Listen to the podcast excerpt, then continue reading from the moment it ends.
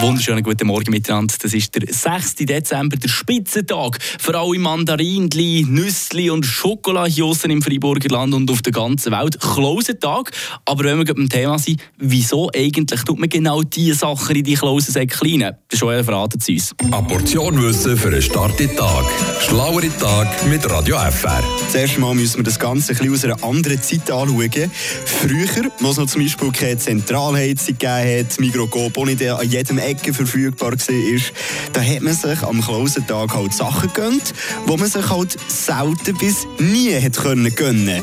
Damals waren auch keine Mandarinli und Nüssli drin in diesen Klausensäcken, sondern Äpfel, Birnen und ein paar Baumnüsse ab und zu. Und später, wo wir bisschen mehr in Wohlstand reingekommen sind auch Delikatessen, zum Beispiel aus dem Süden, dazugekommen. Heisst spanische Nüssli und Mandarinli. Und seit dem 16. Jahrhundert, da sind ja die Gritti-Benzen ein ganz fester Bestandteil. Früher hat es übrigens auch noch so Gritti-Frauen gegeben, aber heutzutage findet man meistens nur noch die Gritti-Benzen in süßer oder salziger Form. Später sind dann auch andere süße Sachen dazugekommen, wie zum Beispiel Lebkuchen und etwas, wo ich selten Leute treffe, die das wirklich gerne haben, Marzipan.